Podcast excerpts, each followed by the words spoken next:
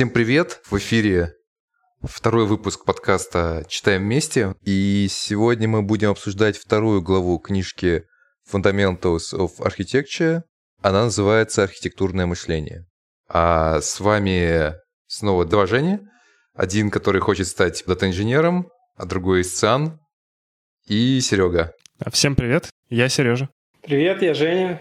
Это который Исцана. Вторая глава посвящена как раз архитектурному мышлению и отличию э, то, как видит э, систему архитекторы, то, как видит эту систему разработчик. Ну, даже не только система, а в принципе, мне кажется, это вообще как образ мышления. Все свои обязанности уже начинаешь воспринимать по-другому. Да, ну и начинается глава с того, что э, такая дается отсылочка к греческим мыслителям. Так вот, архитектурное мышление — это не про это. Это не то, что вы сидите Э, склонив голову, задумавшись и о чем-то мыслите. Ну, кстати, вот он выделяет а, четыре аспекта сравнения архитектуры и дизайна, да, чем, как бы, в чем их различия, или в чем них, что у них общего. А второе – это про широту мышления против глубины мышления, той самой T-shape, да, наши любимые. Третье – это про trade-off ы. И четвертое – это про бизнес. Да, и первое – это архитектура против дизайна. Соответственно, какие есть нюансы? Основной как бы посыл э, в книге то, что архитектор отвечает за вот те самые упомянутые ранее илитис, э, которые, на которые, в свою очередь, влияют э, различные бизнес-требования. И вот правильно выразить и найти эти илитис есть задача архитектурная. Ну, там еще было, на самом деле же, про взаимоотношения архитектора и разработчика. И там вот как раз такая схемка есть, э, которая э, как бы... У нее два варианта при, приводят. Сначала типа как э, типа как бывает в традиционных организациях, а потом типа как правильно. И вот как бывает, это якобы, что у нас есть между архитектором и разработчиком такая стена, и архитектор как бы через нее разработчику перекидывает Требования. Ну, ну даже, требования. Даже, даже не требования, вот, прям, да. Угу. А, типа вот структура компонентов, стиль. А разработчик типа смотрит на то, что ему выкатил архитектор, и там дизайнит классы, дизайнит интерфейс и думает о этом самом, о том, как ему код конкретно написать, как его протестить. А, и, значит, эм, авторы говорят, что это как бы дисфункциональные отношения, что должна быть обратная связь, дальше, значит, э, на этой картиночке стена стирается, все стрелочки становятся двунаправленными. А, вот, э, появляются слова лидершип, менторинг. В общем, э, все здорово. Но я тут такой нашел скрытый какой-то подтекст. Якобы, значит, там стрелочки лидершип и менторинг, они однонаправленные от архитектора к разработчику. Типа как будто разработчик, он меньше понимает, чем архитектор, его надо, короче, там поменторить, полидировать ему, вот. И немного кажется, что, как это сказать, типа разработчики тупее, чем архитекторы, как будто бы. И, и я, в общем, на самом деле не согласен, и, и как-то мне, мне немного обидно за разработчиков. Э, вы нашли что-нибудь такое, заметили? У меня, знаешь, на самом деле тоже возник вопрос к этой диаграмме, правда, с другой точки зрения. Как раз вот ты, ну, вот ты говоришь, что там, типа, да, архитектор менторит и лидирует разработчиков, но у меня вообще вопрос такой, как раз обратная стрелочка. А часто ли вот, вот у вас, вот это тоже такой вопрос у меня, вообще случалось, что вот какая-то имплементация прям приводила к тому, что ты приходил к архитектору и говорил, не, типа, вот так работать не будет, давай все менять. Ну, мне, мне кажется, что вот ну, у нас, по крайней мере, в нашей команде мы стараемся как можно проще делать все. И вот это как раз, э, по идее, тот фидбэк, который должен э, архитектор от разработчика получать. Типа что, вот э, ты там придумал классно, там все илитис угу. там у тебя выполняются, но что-то сложно получается. Я... И разработчику виднее, по идее, насколько вот придуманное решение архитектором, оно будет в, в долгую, насколько его будет тяжело поддерживать, насколько мы сможем вот этот постоян, постоянный темп э, поддерживать У меня, знаешь, скорее вопрос тут как немножко, ну, то есть я с тобой полностью в этом согласен, но вот они на этой схеме говорят про agile. Типа они просто представляют предыдущую схему со стеной waterfall, когда у тебя требования спускаются снизу, а тут типа agile. Значит, мы что-то придумали архитектуру, разработчики сделали, дали фидбэк, мы поправили архитектуру. Я что-то не верю в то, что это вот реально какие-то аджальными циклами, условно говоря, там, двухнедельными или месячными ты прям будешь править архитектуру. Вот ну, не, ну это же просто коллаборация должна быть. То вот, есть, э, я про это говорю, ну, такая, что типа это, скорее, это скорее вот коллаборация от хок, а не то, что у тебя какой-то есть цикл обратной связи. Скорее вы вместе просто садитесь, с архитектором. Вместе прорабатываете, вместе делаете. Вряд ли вы будете вот именно какой-то иметь э, фидбэк обратный, что типа у вас это решение не сработало. Хотя фиг знает, может быть и такое. А, ну, да, можно я начну да, тогда давай. вот ну, с обратного э, в обратном порядке. Во-первых, Женя, они, э, авторы как раз пишут, что э, задача, ну, как бы задача убрать все барьеры между архитектором и разработчиками и работать вот в, в двунаправленной атмосфере, как, как, как одна команда на самом деле.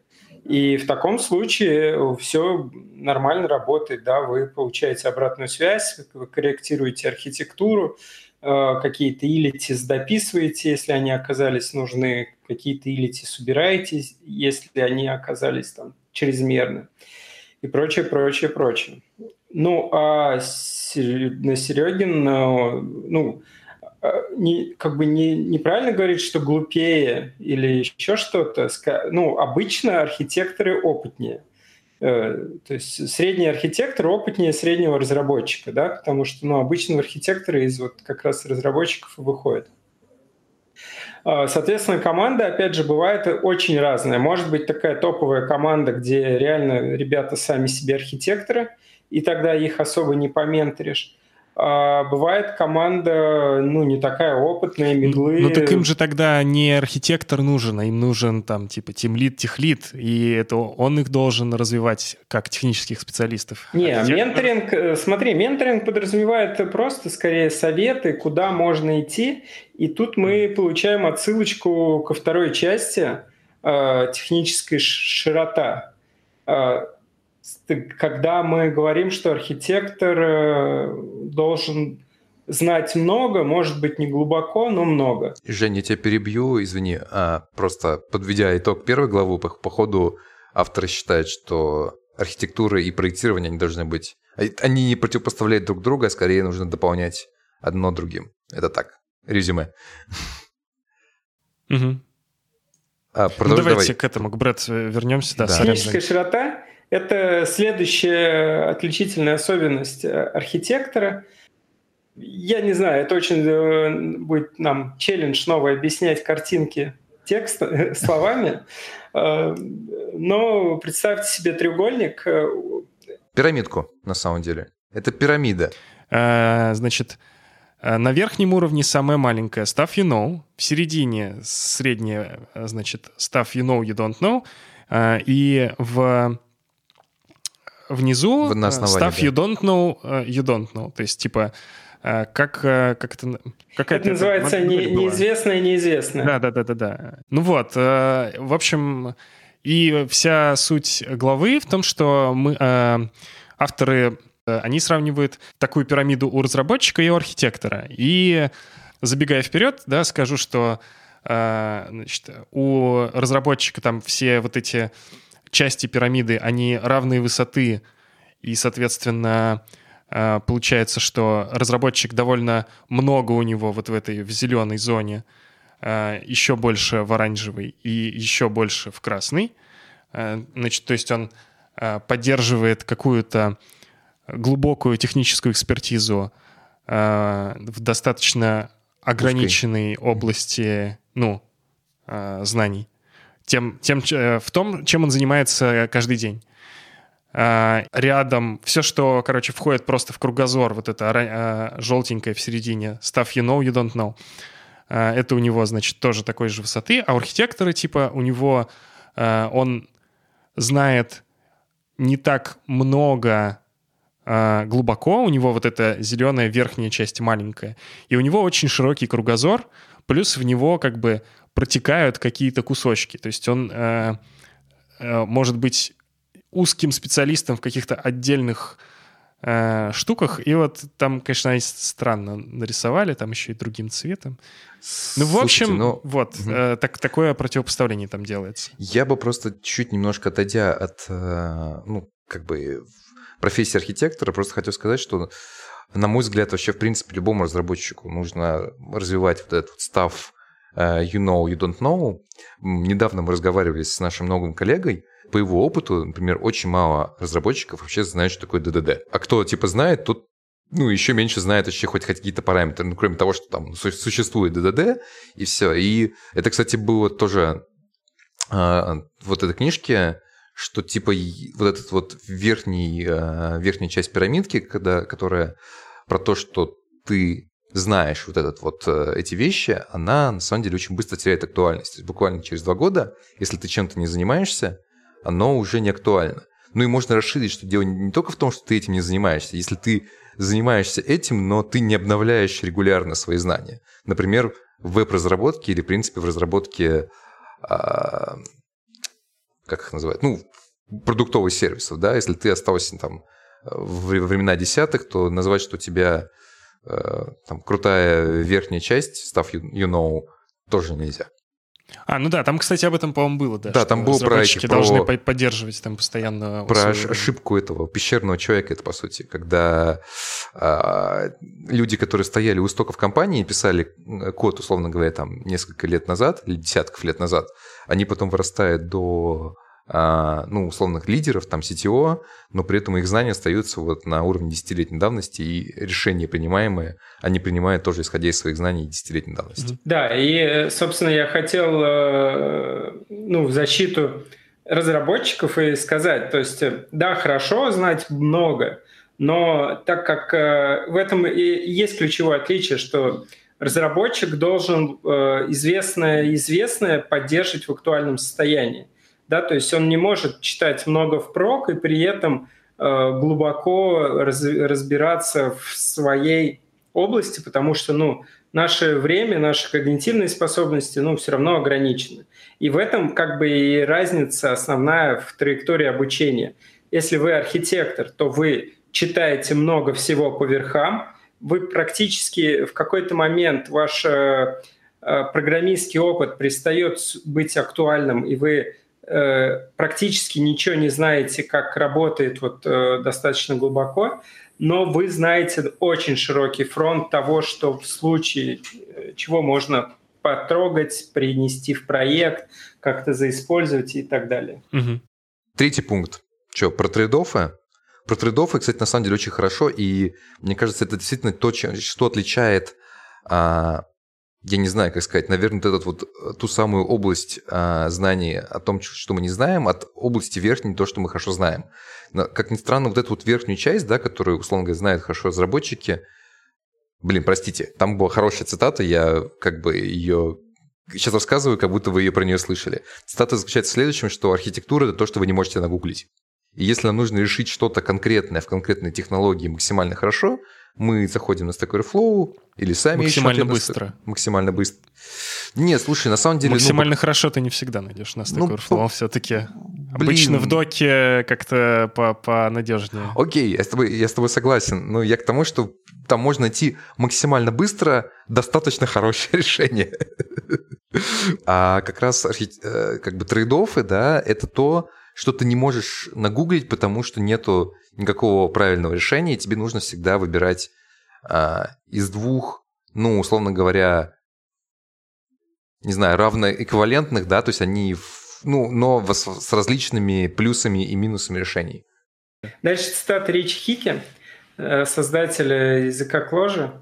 Э, то, что программисты знают пользу от э, любой штуки, но не знают, какие слабые стороны. Соответственно, архитекторам э, надо понимать э, обе части. И это вот э, еще одно ключевое отличие, э, которое авторы упоминают. Я, я бы на самом деле хотел э, так еще именно вот по содержанию главы пробежаться. Там просто есть пример еще с э, с попсабом и с топиками. Сейчас опять будем, короче, схемы описывать словами. В общем, смысл в том, что есть э, сервис, который э, имитит какие-то события. Э, в данном случае э, имеется в виду, ну, все рассмотрено на примере аукциона. Событие — это совершена ставка на э, какую-то вещь. Вот, и, значит, три потребителя. Есть э, какие-то bit capture, это, я так понимаю, ну, просто сам факт. А, ну просто типа записывает именно, да, что да. факт, ставка случится. Ну, мог бы бит-продюсер, кстати, записывать. Ну, ладно. Э, этот самый bid tracking, это, видимо... Всем остальным показывает, я думаю. Ну да, да, да. Bid Analytics это, видимо, ну просто какая-то аналитика, чтобы потом что-нибудь по поанализировать. Ну, И, значит, да, два, два варианта. А, что, ну, даже три на самом деле, что типа вот мы можем там point-to-point -point, соединять, то есть, а, ну, буквально там чуть ли не RPC-вызов сделать. Можем, опять же, в самом продюсере положить в, в каждого, в очередь каждого consumer а самостоятельно, или мы можем использовать топик, и, соответственно, мы, у нас продюсер не будет знать про consumer ов, и, значит, Э, зато каждый consumer при этом может подписаться, э, и как бы вот этот э, топик как-то сам отвечает за то, чтобы до каждого consumer а доставить вот это событие о том, что ставка произошла. И, собственно, рассматривают трейдофы варианта с топиком и рассматривает трейдофы варианта с очередями. И вот они, конечно, ну, на мой взгляд, неочевидные были — Первое, о чем я не подумал бы, о том, что у нас э, с топиком один из трейдов — это security, что типа у нас может какой-то злоумышленник, короче, поднять своего consumer а и слушать э, точно так же, как и все остальные э, вот эти сообщения со ставками. Угу. И типа мы даже не заметим. Следующий trade-off, trade-off был, что у нас мы вынуждены одинаковые, ну, как бы один и тот же контракт использовать для всех consumer ов, хотя, может быть, у них разные требования к нему. А, вот. И еще один... Это а... мониторинг и... Ну, еще а масштабируемость. Вот напомни, масштабируемость. Ну, а, а, а в чем там трейдов? Ну, собственно, как у нас в компании, чем больше у тебя подписчиков, тем сложнее рассылать сообщения. А, ну в смысле, что этот самый надо, как его... Ну, типа, Бро- брокер типа надо скейлить. Ты об, об ну да, да, да, да, да. Mm. То есть у тебя начинается проблема уже с брокером. Ну да. Не, а, ну да, я, я кстати, хотел, хотел, здесь, да. хотел здесь, да, как раз рассказать-то про последний наш инцидент. Мне Давай. кажется, можно. У нас 20 э, февраля же упал, э, ну как упал, э, Прилег. Короче, сначала, сначала, сначала замедлился сильно, а потом и вообще, короче, практически перестал сообщение принимать Rabbit. И у нас трекер не работал полтора часа. Трекер — это, значит, эм, сервис, в котором у нас э, пиццы готовят на кухне. Оказалась проблема в том, что э, в одном из сервисов э, была подписка на событие, которое он не умеет консюмить, и масс-транзит в этом случае начинает сообщение в скип-очередь отправлять. И все бы ничего. И мы, значит, э, что-то пошли в Rabbit, стали там порядок наводить, потому что увидели, что там что-то где-то у кого-то очереди левые застряли, там еще что-то. Удалили очередь, вот эту скипт. И э, не заметили, что э, в Rabbit начало вместо наших обычных там, по-моему, там 150-300 сообщений в секунду отсылаться 3000. Вот а потом э, там 5 тысяч, а потом 10 тысяч. И, короче, Rabbit через 3 часа перестал вообще принимать сообщения. А, оказалось, что Mass Transit, короче, как, когда, э, когда он в скипт сообщение отправляет, он его отправляет, есть такой в AMQP флаг mandatory, что типа это сообщение, оно не может пропасть. Если ты его не, не можешь никуда, ни в какую очередь положить, его возвращают продюсеру, и продюсер начинает ну, ретраить. Скопилась э, куча... В общем, вот так вот мы угу. обосрались. Не, скопились они не скопились, то есть там в итоге... Там? Нет, они не скопили, они крутились именно, в том-то и дело. То есть там нам Rabbit приложила, на самом деле, мы вышли на насыщение уже, угу. вот на э, CPU в полку после первых, по-моему, 10 событий. А там события были, типа кто-то пиццерию поменял или там департамент. Блин, а, пиццерию, да. Это, это даже, по сути, Просто не там... событие, да, да, да. события, а это вообще как это называется, события. Ну, оно события, просто... но они очень редко происходят. То есть ну, там да, да, вот да. 20, 20 событий, короче, которые крутились, ну там даже меньше, э, они за все, короче, насытили, и было 10 тысяч секунд сообщений. И мы долго не могли понять, а, а и самое главное, мы не могли понять, э, потому что э, из-за того, что общий тредпул, как бы, да, в дотнете, э, все таски, которые работают, они в общем тредпуле, э, и э, вот эти паблиши, короче, медленные, они стали задерживать треды, ну, по, по какой-то mm-hmm. причине. И мы начали видеть ошибки, что у вас, мол, э, кончились коннекты к MySQL. О, кстати, у нас такая же фигня. На нагрузке пока. Пока, правда, только на нагрузке, слава богу. Mm. Ну, ну похоже. Вот. Э, я тоже поясню, это как бы вот, э, да, это наша проблема, потому что у нас сейчас сделано на попсабе, а, но это вот были минусы попсабов, да, то есть э, не секьюрно, какие-то общие контракты и вот, вот возможно, нагрузка, да, на транспорт. Тем не менее, как бы есть и плюсы у попсаба, собственно говоря, почему мы их у себя внедряли. Это вот вообще хорошее как бы декаплинг, да, разделение сервисов, потому что действительно я паблишер, я просто публикую что-то, и, в общем-то, не пофигу, как кто будет потреблять это. А, вот. И вот есть замечательный курс у, у Дидахана, я уже не помню, как называется, если честно, напомните мне, ребят, про, распредел... про построение распределенных систем. SOA, по-моему, SOA. И, да, и сервисная... Advanced Distributed System Design. Спасибо. Ну, в общем, ну, на самом деле, главная тема – это про сервисно, ориентир... сервисно ориентированную архитектуру. Он стоит очень дорого, курс, но ссылку мы приложим. А, а, вот. И как раз там вот по сути, был именно PubSub, потому что там была даже идея в том, как распилить типа монолит, как вообще сделать вашу систему более устойчивой, да, к вот каким-то изменениям, более асинхронной. Это типа из серии на каждое чих, да, на каждое какое-то значимое действие публикуйте события. Причем неважно, кто будет под, на него подписываться, да, типа такие крючки делаете, а потом кто-нибудь там обязательно на него подпишется, и типа у вас система сама оживет, расцветет тысячу событий, которые будут друг друга посылать, все. Ну, как бы это на самом деле в чем-то прикольно, но может в том числе привести к вот таким вот э, проблемам. Ну вот мне, кстати, та рекомендация мне не понравилась, потому что э, все-таки ну, к этому готовиться надо. Ты должен э, и в событии там обеспечить всякие штуки для идемпотентности, для конкуренции контрола, потому что э, если ты со стороны продюсера не, ну, у тебя нет вот этого уникального айдишника и нет э, какого-то конкуренции токена, ты даже консюмить нормально не, не сможешь события. Вот, и плюс еще с контрактом можно ошибиться, если там потом на подписываются, ты хер, короче, что выпилишь, э, какие-то лишние поля. Вот как раз э, вот этот трейдов про... Про гетерогенные, про, да, про да. гетерогенные угу. контракты, да, которые они упоминали. И мы же прям столкнулись с этим вот буквально там в 2020 году, мы, считай, сколько мы Блин, то ли, ну, от трех до шести месяцев мы, в общем, меняли контракты в Сколько там событий трекере. было? 10? Или 12? Да нет, нет, там было, мне кажется, типа 4... Ну, консюмеров просто было много. Ну, короче, не так много событий, а потратили 3 месяца. Да, да. Ну, просто за счет того, что консюмеров много, и надо да? было в каждом, в каждом разбираться, э, типа, а зачем мы это поле, со всеми договариваться. Ну, в общем, жестко-жестко. Вы прослушали, прослушали беседу, как у нас болит от месседжинга, все. Вообще классная синхронная архитектура, круто. Всем, всем советую.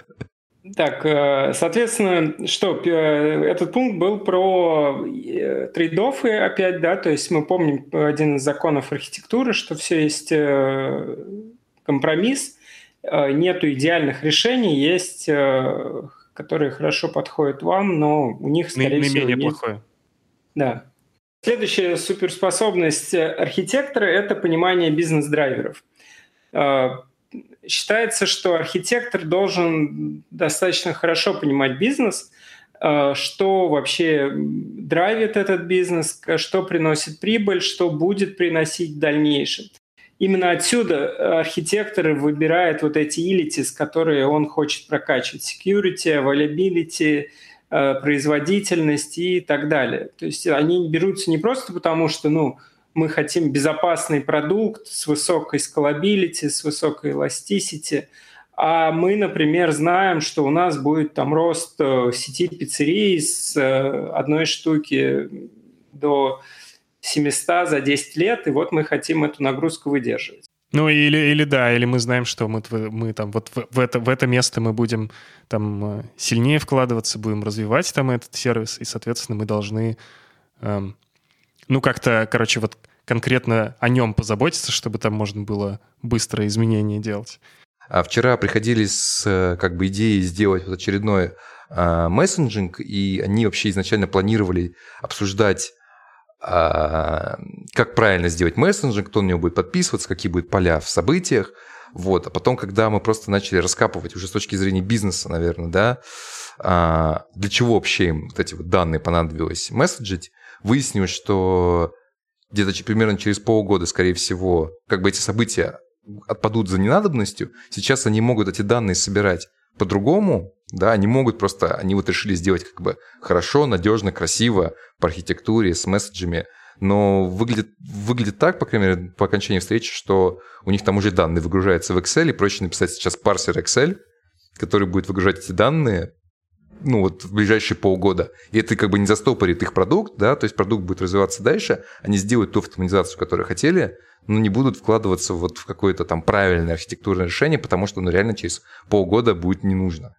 Да, и в итоге, как, когда договорились про, про то, что не будет события, а будем просто в Excel выгружать, ты бы видел, короче, лицо Кирилла. У него просто вся, вся скорбь человечества была на лице. Ну, это, кстати, как раз к вопросу о да, разнице. Я сейчас не про Кирилла конкретно, и что он не архитектор, а про разницу, наверное, нашего в голове, да, девелоперского подхода архитектурного, как девелопер, блин, я хочу сделать очереди, да, я хочу ну, сделать да. какую-нибудь крутую штуку. Как архитектор, ну, условно, я понимаю, что это сейчас не нужно. ну, как бы... И ты, как, когда ты совмещаешь в себе роли и та, и другая, ты как архитектор наступаешь на горло себе, разработчику. Э, следующая часть главы, она как раз э, про то, как э, искать баланс между архитектурой и кодированием непосредственным. Э, ну, авторы книги приходят к тому, что архитектор должен кодить э, и достаточно ну, в нормальном объеме, то есть он должен быть с командой, э, делать какие-то таски. Но здесь важен баланс, и важно не попадать в ловушку того, что вы можете... Такой архитектор может стать бутылочным горлышком. Ну, я просто поясню, да, имеется в виду, что это такой прям реально вратарь водила, да, то архитектор, который, который прям кодит-кодит, и вот, э, условно говоря, он прям должен закодить какую-то вот очень важную часть, там, кусок фреймворка, там, вот критический прям алгоритм, который он же сам изобрел, да, и вот он понимает, что он типа надежный там или быстрый. Да, вот это очень странная как, какая-то. Мне кажется, это странно просто, что на архитекторов такие задачи ложатся. Я понимаю, вероятно, это происходит из-за того, что это как раз самый опытный разработчик, да, да которому да, да. Угу. можно вот что-то бизнес-критичное доверить. А, но, конечно, не знаю, мне кажется, это, это ну, прям если у тебя уже достаточно большая команда есть, и есть хотя бы еще там пара сеньорных разработчиков, то лучше на, на них, короче, потому что такой Слушай, ну а это, интерес... это интересно, кстати, да, вот на самом деле мы тут уже несколько книжек э, прочитали и читаем, и в каждой из них про архитектуру вот немножко по-разному, да. Вот тут такой архитектор, который вышел из народа, да, в смысле из разработчиков. А в другой, например, книжке там такие реально какие-то интерпрайзные архитекторы, которые, по-моему, писали код последний раз только вот в универе, и дальше сразу пришли на работу рисовать диаграммы. Поэтому ну, тут, знаете, к тому, что у каждого автора реально немножко свое вот это видение, вот этот такой все-таки Ну, у больше... них как раз и опыт разный, мне кажется. Да, да, может, наверное. Может быть, того, какой... Э, как раз вот в этой, в Architect Elevator, который мы сейчас читаем там параллельно, он был э, как раз этим enterprise архитектором, там стрелочки рисовал всю жизнь, с вендорами там э, пиво пил. А, а эти чуваки, они все-таки в, ну, типа, непосредственно в софтверных каких-то или там около софтверных компаниях работали. Не знаю, может, поэтому у них опыт другой. Ну, кстати говоря, вот в этой главе э, довольно такие, как сказать, практичные и дельные советы даются. То есть прямо вот, ну, как руководство к действию, да. То есть первое, что, да, действительно, не пишите критичный э, путь, оставьте это команде. Вот. А, второе, а, пишите, короче, Поки. Код- Пиши теперь поки, типа proof of concepts. Ну, это один из вариантов. Это proof of, proof of concept. А второй вариант, это если вы действительно работаете в команде, то типа фиксите баги. Или делайте какие-нибудь малозначительные таски. И с одной стороны, как бы это реальные задачи, которые приносят реальный профит и не дают, условно говоря, забыть мозгам, как писать код. Но с другой стороны, если типа их не выполнить, то ничего страшного в этом нет. И э, ну, команда выполнит, условно говоря, там, свою цель спринта, будет идти дальше э, по развитию продукта и так далее. Ну, то есть это реально, мне кажется, достаточно полезный совет, как писать код и при этом... Ну да, М. там, там причем э, они же, э, эти самые, как его... э, авторы еще говорили, что пом- помимо того, что ты просто там руку набиваешь, ты еще, в принципе, смотришь на код, э, на чужой, смотришь, как он, э, как, как вообще, не знаю, Как в команде За- настроение, типа, какие боли ну, в команде. Да, да, и какое, ну и в принципе ты можешь, наверное, здоровье продукта как-то оценить немножко. Особенно как раз вот если баги фиксить, ты, по крайней мере, если ты уже на этом потоке сидишь, да, ты э, видишь там хотя бы багов много-мало, сложно фиксить, э, там легко фиксить. Это, мне кажется, да, прям реально классный совет. А про Proof of Concepts там, Мгм. там еще было ценное замечание, что надо их делать э, production grade, production ready, не знаю. В общем, production quality код писать. Что типа э, так э, бывает, что Proof of Concepts пишется, э, ну, Не просто бывает, а типа это Ну очень, да. очень распространенная практика. Да, да. Что, что они пишутся типа, ну так, э, левой пяткой, да, а потом в итоге все равно идут в прод или там на их основе делают продакшн-сервисы, и тот код не выкидывают, или еще хуже, этот код в качестве примера, короче, приводят. Ну, в общем, все плохо, если не, не production ready поки писать. Пишите, говорит production ready поки. А, Я, кстати, еще про, про баланс тут хотел вставить. Федор Борщев есть такой... э, Ну, он, в общем, технический директор-консультант такой. Э, В телеге писал как раз э, для тимлидов э, инструкцию, как э, совмещать вот эти менеджерские функции и программистские. И он там советовал выделять под э, кодинг и под встречи э, отдельные. Равное количество? А, отдельно Не, дни? Что ты Мгм. типа в этот день, если у тебя встречи, то ты не кодишь. У тебя Мгм. типа все, все встречами забиваешь. А если ты типа код пишешь, то ты, короче, все блочишь и не даешь... ни- Ну, короче, всем говоришь, что у тебя встреч нет в, это- в этот день и не может быть. Вот, говорит, так Ну, э, контекст сохраняется, говорит, и э, замечал, что если ты там весь день кодил, и, там, 6 часов, э, и там на седьмой у тебя встреча, и ты уже устал, то ты как бы и на встрече ты, в общем, бесполезно просидишь, ничего не, не Мгм. поймешь, там не погрузишься. Ну, с, с этими, с прерываниями, когда ты код пишешь, и так уже все понятно. Минуточку продукт плейсмента. Да, да, да. Тут тоже Юра недавно рассказывал мне, когда, типа, вот к нему взяли Кирилла, да, и они стали вдвоем наконец-то работать на проекте, что он, типа, говорит, я вот сейчас Кирилла оградил, такой вот рефакторинг, и, типа, все вот э, таски сваливаются на меня, Кирилл пусть там рефакторит. Но это было когда-то там несколько месяцев назад, условно говоря. Я понимаю, что вот сейчас ко мне взяли тоже чувака, и я бы вот, вот, вот тоже понимаю, что я даже готов отдать ему самые вкусные задачи. Вот лишь бы они хотя бы начали делаться, наконец, технически, да, я в это время хотя бы там, не знаю, поругаюсь с продукт-оунером, там, что-нибудь повыясняю с точки зрения, ну, то есть, я к тому, что вот, вот э, ну, реально, а, когда ты начинаешь уже не просто кодить, да, а вот как, типа, ты, не знаю, ответственный за продукт, у тебя реально вот на сам кодинг остается меньше и времени, и, наверное, как-то мозгов и сил вообще просто. То есть ты тут, не знаю, там э, полдня выяснял, условно говоря, какие там, наверное, события подписывать, там, кто чего. И вот это к вопросу, да, вот, наверное, к первичному, о том, что... А теперь тебе нужно переключиться на вот эту твою верхнюю пирамидку, типа того, что ты хорошо знаешь, как это кодить, а тебя уже, не знаю, там, и сил нет, и ты уже на самом деле реально все забыл, и вот реально прям вот контекст уже тоже слетел, и хочется, не знаю, реально найти какого-нибудь человека, который вот просто возьмет и вот не будет сейчас вот влезать в эти встречи, в эти там какие-то обсуждения, почему он до сих пор там не зарелизился. Кстати, у нас зарелизился iOS, ура, О, наконец-то. поздравляю, поздравляю. Спасибо. Вот. И вот, типа, вот, чтобы вот он просто взял и написал, не знаю, там, правильно какой-нибудь алгоритм, или правильный запрос, наконец-то посидел там, поисследовал, почему у нас там план запроса долгий и так далее. Ну, вот прям вот реально...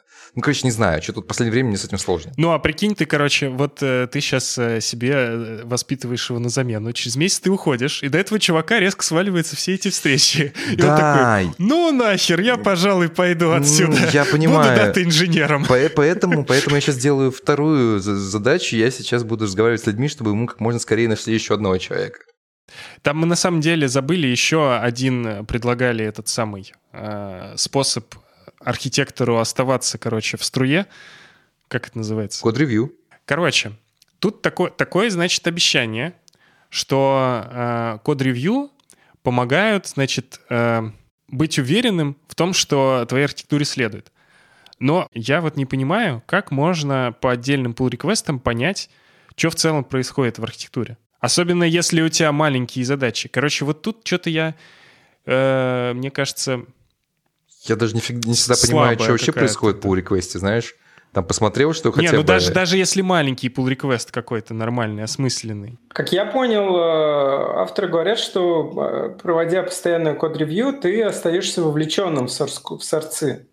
А, ну типа ты просто ты, типа, помнишь, что вот помнишь, это за это отвечает, это за, за то, понятно, да. Ну, на ну, самом деле... Быть. Но комплайенс, еще... как, как ты типа будешь э, удостовериваться, что, что у тебя... Э, ну, ты, например, видишь, что Баску тут ходит куда-нибудь напрямую, а должны в API.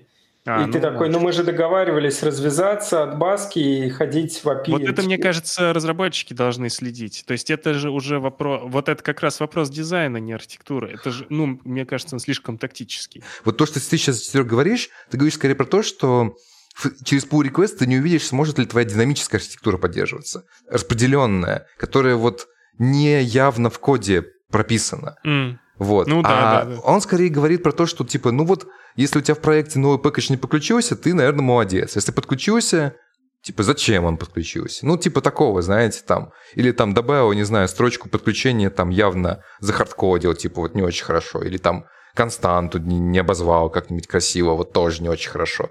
То есть ты так понимаешь, ну, не что... знаю, мне кажется, это все просто такая работа скорее сеньор-девелопера, не, не, не, а не архитектора. Ну, вот. с одной стороны, да, с другой стороны, э, вот там в, в главе про связанность, там, в общем-то, есть про то, что есть связанность на уровне наименования, на уровне констант, и типа это должны разработчики блюсти. Еще раз, ты привык работать с более-менее хорошими разработчиками сейчас за последние там три года.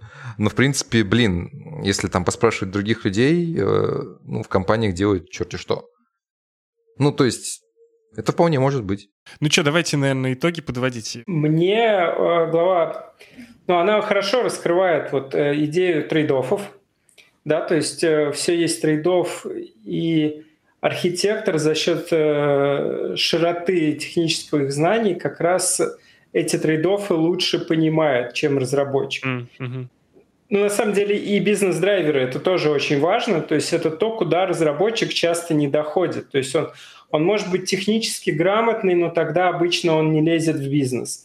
Он может быть погружен в бизнес, но тогда у него не хватает времени читать там весь ну, да, technical вот, радар. Как, как раз, да, как Женя рассказывал про, про, про Да, это, э, него, он может знать в глубину .NET, там, не знаю, memory барьеры, но при этом у него не хватит ни, ни, ни сил, ни желания ходить, там, узнавать про продукт или там узнавать, как где-то там в, в других платформах реализовано. Э, соответственно, архитекторы, вот, э, они дают такую, ну, как бы, такой каркас архитектора, что он лезет много куда, но без глубины. И как бы за счет этого вот он вообще это способен делать, потому что, ну, как я уже говорил, наши способности и время ограничены. И за счет этих знаний он как раз решает важный скоп проблем. Ну, я бы хотел еще дополнить, что, знаете, сейчас тут хотел начать сказать, что, наверное, каждому разработчику нужно развивать себе там архитектурные скиллы, ну, имея в виду вот там, в том числе и нас, да, что мы вообще записываем этот подкаст, будучи разработчиками. Но чуть-чуть подумав, я подумал, блин, я вот чуть поменял свою мысль, наверное, все зависит все-таки от количества разработчиков компании.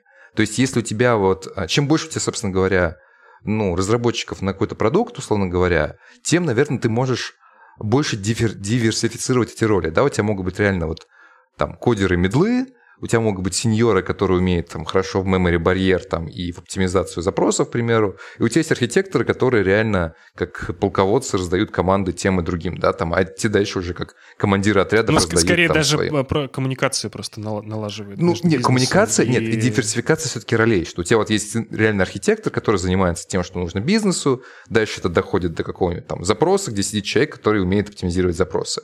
Чем у тебя меньше людей в продукте, в проекте, да, тем больше тебе приходится перехватывать на себя роли, и тогда, на самом деле, ну, реально бывают такие ситуации, и это грустно видеть, когда человек, который, там, допустим, действительно хорошо знает свою предметную область, абсолютно не понимает, что нужно бизнесу, и делает очень хорошо, очень круто, очень быстро, очень надежно не то, что Но не нужно. то. Да.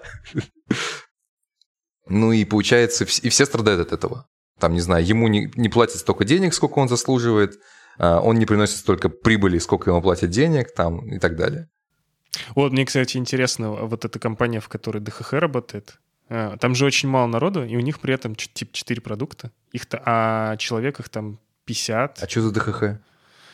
Дэвид Хайнхаймер Хансен, кажется так. Автор Ruby on Rails. И у них типа очень, в общем-то, дофига продуктов и очень маленькая команда. Что угу. они, интересно, как они с этим справляются. Ну, ну видимо, ладно. у них развит хорошо этот скилл. Наверное. Или у них очень все модульно. В следующий раз будем о модульности говорить. А, с вами был подкаст «Читаем вместе». Я Сережа и два Женя. Один Бикинин, другой Пешков. Всем пока. Спасибо, ребят, что слушали. Пока. Пока.